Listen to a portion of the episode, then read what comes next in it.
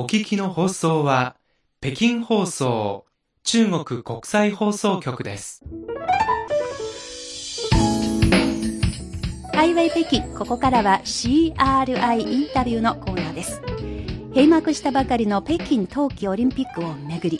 また中国との42年前から始まったスキー交流をめぐり、同じく冬季オリンピック開催地の長野のお二方にお話を伺います。はい。今回の北京オリンピックには、長野県からは渡部暁斗選手、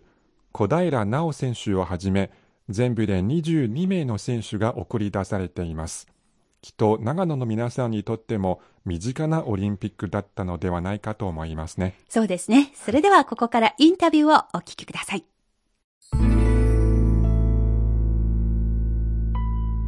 CRI インタビュー。ここからですね、お話伺うのは、長野県教育委員会スポーツ課指導主事の赤羽康隆さんです。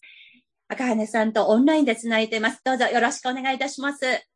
皆さん、こんにちは。長野県教育委員会スポーツ課の赤羽と申します。よろしくお願いいたします。赤羽さんは長く中国とのスキー交流事業に携わってこられたと伺っておりますが、全般的なことについてご紹介いただけますか？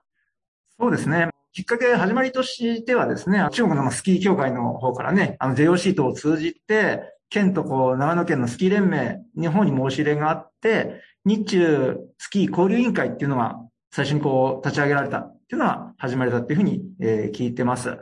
当初はですね、あの、長野市内の公園の一角にですね、スキー用具の集める収集場所を設けて、そこにこう、多くの皆さんにこう、協力呼びかけて、スキー用具がそこにこう集まってきて、で、その集めたスキー用具をこう中国へ送るっていうような、物的なこう支援っていうのは当初行われていたと。で、それがあの、近年ではまあ、スキー連盟の方が主となって、大会開催に向けた運営のノウハウをこう、伝えていくというような支援にこう変わってきたと。で、まあ、私どもとしても、そういったあの、県のスキー連盟さんが主体となっている、今、活動の中で、支援、サポートというような形でさせていただいているという形ですので、まあ、これも引き続きね、あの、関係機関とこう、連携を深めながら取り組んでいければというふうに考えています。今回この北京のオリンピックには、地元開催ということもありまして、過去最高の成績を中国代表を出しています。中国とのスキー交流を担当されて来られた方として、今回の中国代表の戦いぶりをどういうふうに評価していますか？そうですね。まあ、まずあの、地元でね、開催ということで、選手たちはあの、様々な重圧があると思うんです。で、その中ええであの、ベストなパフォーマンスを見せようと。その姿があのとても感心させられるなっていうのはまず一つ思います。またそんな中あの、スノーボードの男子ビッグエア、佐藤コーチとね、二人三脚ではい。歩んで金メダルを獲得されたあの、総翼明選手のようなね、はい。あの、日本人コーチとのこの連携があったっていうのは、とてもこう、心に響くような、日本人の指導者がですね、海外のナショナルチームですとか、海外でこう活躍するっていう、なかなか今までもこう、まあ、他の、例えばサッカーですとか、シンクロとかアーティスティックでシンクロ、井村先生ですわ。そういった方がね、こう、やっとこう、何人か出てきてるっていうような、やっぱり、かつての日本だとなかなか考えにくい状況だったかと思うんですよね。しかし、こう、世界的に考えたときに、こう、世界でこう、名だたる指導者っていうのが、日本人からね、何人も出てくるってことが、私としてもすごく嬉しいし、誇らしいことだなっていうふうに考えますので、いろんな国の選手が活躍されるのは当然日本としてもね、ライバルにはなるんですけども、やっぱ日本人の指導者にこう注目されるっていうのは、すごく嬉しいことだなというふうには思います。で、結果的にその素晴らしい指導者の方々を参考にして、他の指導者の人たちのレベルアップにもつながると思うので、強いてはそれが国内の選手のレベルアップにも当然つながってくると思いますので、やっぱ指導力が高まるってことは、あの、全体の底上げにつながるかなっていうふうに考えます。中国がですね、大衆スポーツとしてのスキーが、北京ででは、あの、21世紀に入ってから少しずつ普及してきました。で、そうした中で、中国から長野を訪れるスキー愛好家が、コロナ前まではずっと増え続けているというような、あの、状況が伝わっていますが、例えばそのざっくりコロナ前までで、その全般的な様子についてお話しいただけますか？はい。2015年頃からですね、中国からのあの、スキー客っていうのもまあ増えてきていたようで、2018年頃が急激にこうまた中国人スキーヤーの方々が訪れることが増えてきたというように伺ってます。またあの人気のエリアとしては、えっ、ー、と、白馬ですとか、志賀高原、えー、マダラオというあたりがとても人気であると。ぜひね、このコロナがこう明けたところにではですね、長野県の方に多くの方にお越しいただければというように考えてます。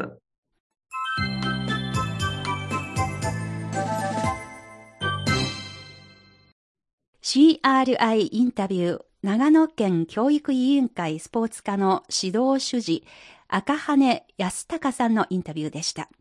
コロナが収束した後にも中国からぜひたくさんのスキー客訪れてほしいと、そういう温かい姿勢のお話聞けてとっても嬉しかったです。また、赤羽さんのお話にありましたスキー用具の寄贈ということについて、私は実は、あの、それを聞いてお世話になったことがあるんだなと思い出したことがあります。はい、実は私が最初にスキーに行ったのは2003年の北京でした。うんはい、え最初に行ったスキー場は南山スキー場南の山と書いて、南山スキー場でした、うん、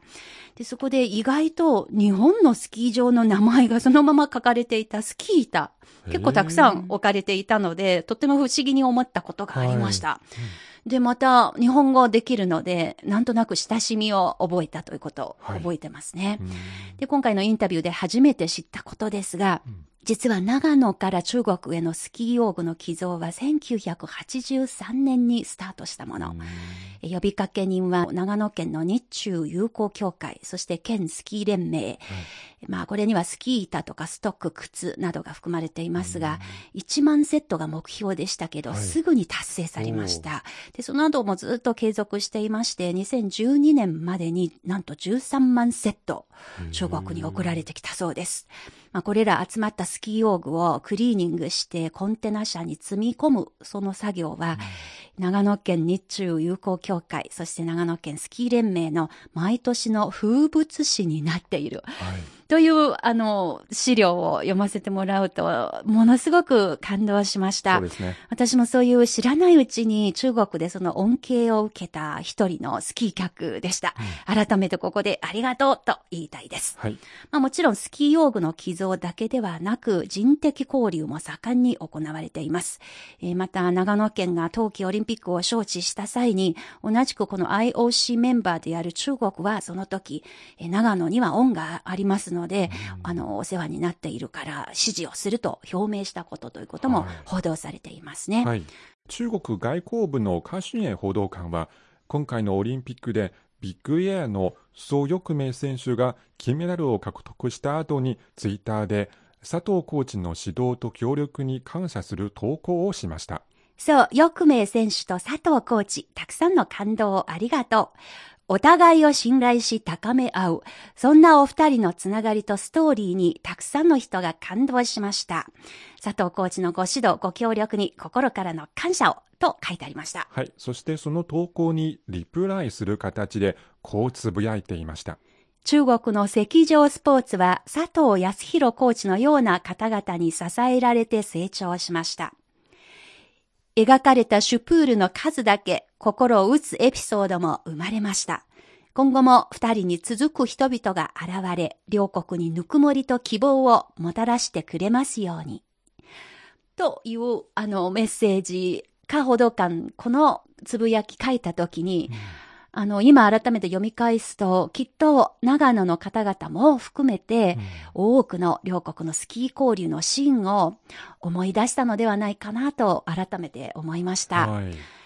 さて、次にお話を伺うこの方、まさに、まあ、このようなスキー交流士の生き証人の方とも言えます。どうぞインタビューお聞きください。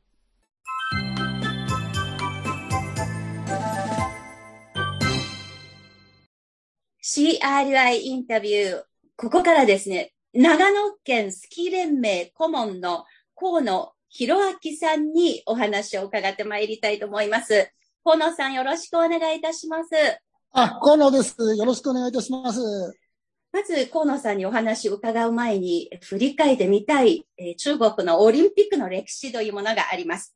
時は1979年の10月。その年、名古屋で開かれた IOC 国際オリンピック委員会の会議で、中国の IOC での合法的な議席が回復しました。これを受けて、翌年、1980年、アメリカで開かれるレイク・プラシット冬のオリンピックに中国から男女合わせて28人の選手が派遣されました。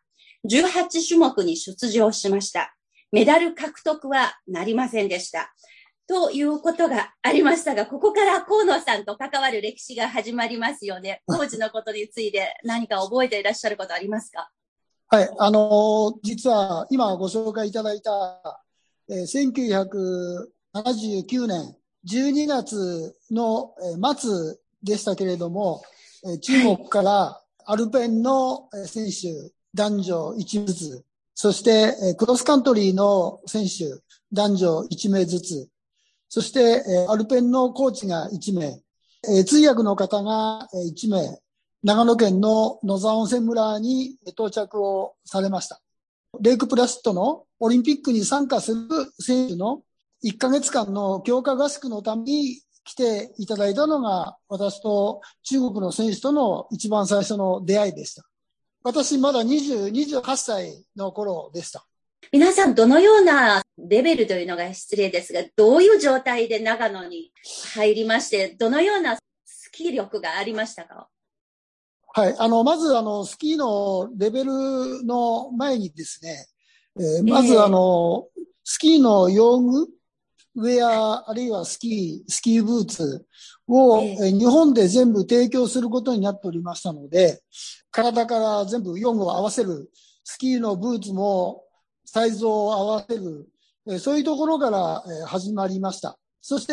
スキーの技術については、スキーの選手からすると、日本の高校生のレベルよりもちょっと下というのが現状でした。へいきなりコーチやってくださいということだったのでしょうかその時なぜ引き受けたのか、どのような気持ちだったのか、もう少し紹介していただけませんか？これは、今ご紹介いただいた IOC、JOC、そして、全日本スキー連盟を経由をして、私ども野沢温泉のスキークラブに依頼がありました。私も、えー、日本の選手のコーチをしておりましたけども、えー、突然中国のオリンピック選手のコーチをせえということで、当時のスキークラブの会長の片桐正さんから命令が下りまして、いいとか悪いとかという問題じゃなしに、はい、わかりましたということでお引き受けをしたのが経過であります。1ヶ月の強化合宿、何か印象に残っていること、今でも忘れられないようなことありますか？はい。まず、あの、言葉の問題がありました。えー、通訳の方1名いらっしゃったんですけども、はい、通訳の方がスキーができない方でしたので、クロスカントリーの方に行っていただいて、私の担当したアルペンの選手、山の上に上がらなきゃなりませんので、全く通訳さんがいない状況で、1ヶ月間、コーチをするのが非常に大変でした。で、これは、あの、雪の上に、ストックで漢字を書いて、選手とのコミュニケーションを取ってました。ああ、筆談はよく聞きますが、雪の上での筆談というのがおそらく初めてじゃないかと思います。あの、鉛筆とか紙は、あの、雪が降ると使えませんので、全部、あの、雪の上に、えー、大きな字で、ストックで、えー、書いて、えー、説明をしてました。なんとかそれで意思疎通できたのですね。ええ、非常に、あの、漢字が共通語になりまして、えー、意思疎通が、えー、1ヶ月間の中でかなりうまくコミュニケーションが取れるようになりました。ああ、そうですか。1ヶ月でもう日本の高校生レベルぐらいの選手を世界最高の舞台に送り出す。選手たちももちろんですが、やはりその指導者の立場から見てもなかなか大変なお仕事だったと思いますけれども、どのようなことを心がけて指導されていたのですか？はい、あの、一番は、まず中国の最初のオリンピックの代表選手に練習の間に怪我をされることが一番困る。しかし、中国の代表としてオリンピックに参加する以上は、恥ずかしくない滑り、恥ずかしくない成績を取っていただきたい。この両面の相反したものが非常に私の心の中に大きくのしかかってきたことでした。それが一番大問題でした。1ヶ月の間で送り出した時に、レベル的にはどういうふうに改善されたと実感されました？あの、まず日本に来て新しい用具を使ったことによって、かなりのレベルアップができたと思います。そして、長野県の野沢温泉の選手たちとも一緒にトレーニングをしてましたので、ただ二人だけでトレーニングするよりも、非常に効果的なトレーニングができて、かなりのレベルアップができたと私は確信してアメリカに送り出しました。1ヶ月の強化訓練でかなりのレベルアップができたと自信満々に送り出した河野コーチ。実はその時のテレビの実況中継では中国の選手の姿を見ることができなかったそうです。うん、どうぞ引き続き河野さんです。当時はテレビの中継もゼッケンの順番の早い人たちだけしか映らなかったもんですから、中国の選手の滑りはテレビではあの残念ながら見ることはできませんでした。オリンピック終了後に二人のアルペンの、えー、王慶珍選手、それから僕、東釈、えー、選手、二人から、えー、オリンピックの選手村のレターヘッドで、えー、私のところに二人の感謝の気持ちと自分たちのあの成績を記録したものを送っていただきました。今もあの大切にそれは、えー、飾ってあります。そこに何と書いてありましたか？順番は、成績と順番とか。はい。まず、あの、非常に感謝してますと。で、また中国でお会いしましょうという内容と、自分たちの大会でのそれぞれの成績が記入されております。ボクさんの方は、選手83人中、大回転が50位、そして回転が34位。王慶珍さんの女子の選手は、選手52人中の大回転が36位、回転が18位。私は第1回目のオリンピック参加の成績とすれば素晴らしい成績だと思ってます。あの、住所がちゃんと書いてなかったもんですから、手紙での返事は、えなかったんですけども、その後、1983年に私が中国に行った時にお会いして、え涙を流して再会を喜びます。1979年の年末、初めて冬季オリンピックに出陣する中国のアルペンスキー選手のコーチを務めた河野さんにお話を伺っています。ところで河野さんは当時の団員さん、えー、そして皆さんのお子さんたちと今も連絡を取り続けているようです。はい、42年間、世代を超えたスキーの絆に本当に多くの感動をいただきました。うん、さて、北京オリンピックでは中国代表は史上最高のパフォーマンスを見せました。うん、メダルの総数15個のうち9個が雪に関連するスポーツでした。はいスタート時点の中国代表のことをよくご存知の河野さん、どのような気持ちで今大会の中国代表の成績を評価するのでしょうか河野さんです。中国の選手の活躍、非常に嬉しい部分はあります。反面、日本の選手の活躍があまりできてない部分、非常に悔しい部分と嬉しい部分と、二つの気持ちが私の中には今あります。私が一番感動したのは、女子のクロスカントリーのリレーの種目で、日本が中国の選手に負けてしまったという時に、40年前のクロスカントリーの選手が日本に来た時の思いからすると、非常に嬉しい部分と、非常に悔しい部分とのあの気持ちが、あの、入り混じって、非常に複雑な気持ちになりました。後悔はしませんですか？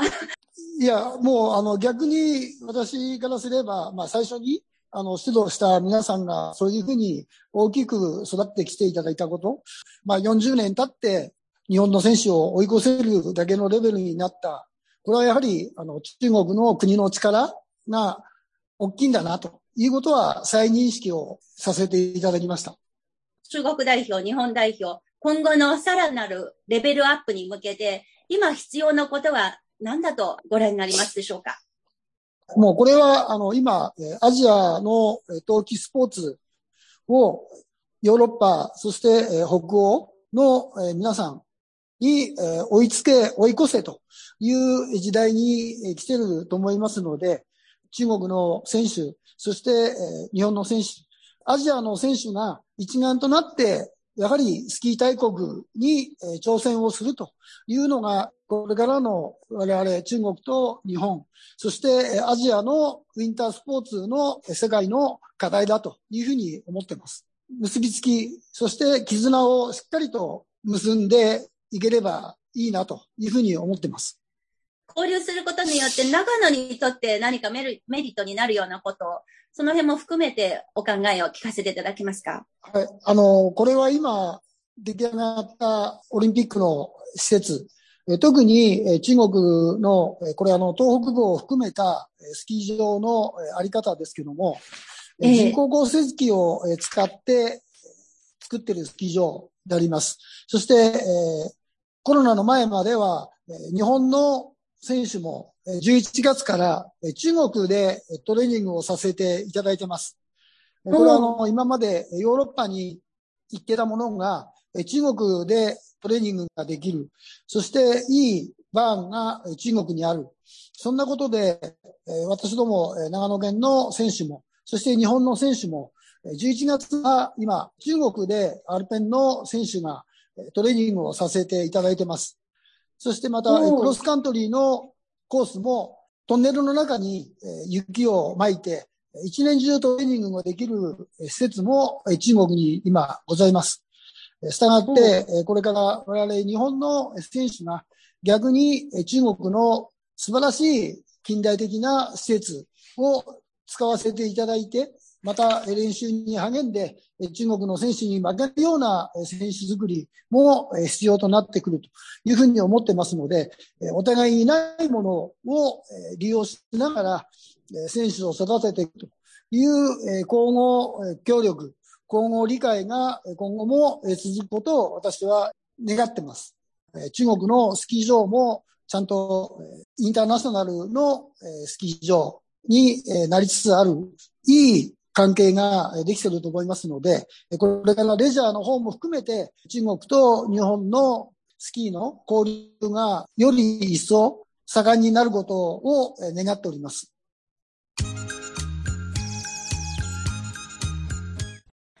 長野県と中国とのスキー交流をテーマに、長野県スキー連盟顧問の河野博明さんのインタビューをお送りしています。河野さんはその日、ふるさとの野沢温泉村のスキー場からオンラインで取材に答えてくださいました。えー、後で分かったことですが、日本では人口比率で言いますと、この野沢温泉村は、えー、冬季オリンピックの選手が一番多く足されている土地柄のようですね。1998年、長野で冬季オリンピック・パラリンピックが開かれた時、河野さんはオリンピックではアルペン男子でセクレタリー、パラリンピックではアルペンでゼネラルセクレタリとして活躍していました。まあ、つまり審判員の言った点数とかコメントを記録するという役割のスタッフですね。オリンピックに深い思い入れがある河野さんに、北京冬季オリンピックの運営に対する評価、そして世界のウィンタースポーツの歴史におけるその位置づけについてお話を伺いました。あの、まず、中国の皆さんが自分の手でしっかり運営が完璧にできたことが一番の成功で、これからのそのスポーツの普及、振興に大きな力になると信じております。我々日本として一番羨ましいのが、北京での気温の低さ。これ今、地球温暖化という大きな問題があります。そして、このウィンタースポーツ、雪がどんどん降らなくなってくる予測も気候変動の中で囁かれております。その中で、日本は非常に暖かいんですけれども、今、北京での超過降水の気温、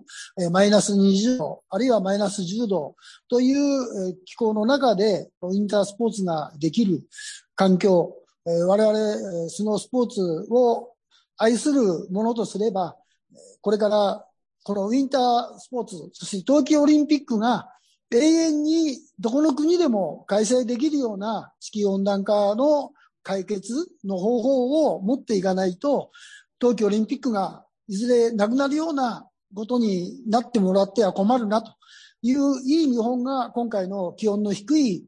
北京近郊で中国で開催されたと。いうのは、雪が降らなくても気温が低ければできると。いうことの証明をこの北京オリンピックがしっかりと世界に評価されるオリンピックになるんだろうなというふうに私は確信をしておりますので、気温の低い北京、大事にしていただければありがたいなと思います。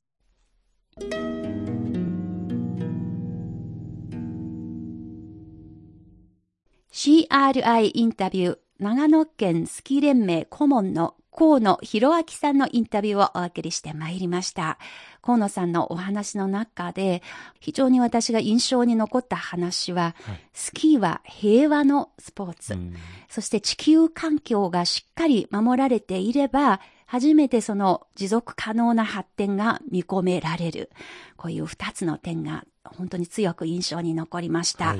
まあ思わぬところで今の世界にとってまさにとっても大事な視点だということをあの伺えたとっても印象に残ったお話聞けました。はい、本当に長野の皆さんお世話になりました。ありがとうございます。はい、これからもよろしくお願いいたします。はい、CRI インタビューでした。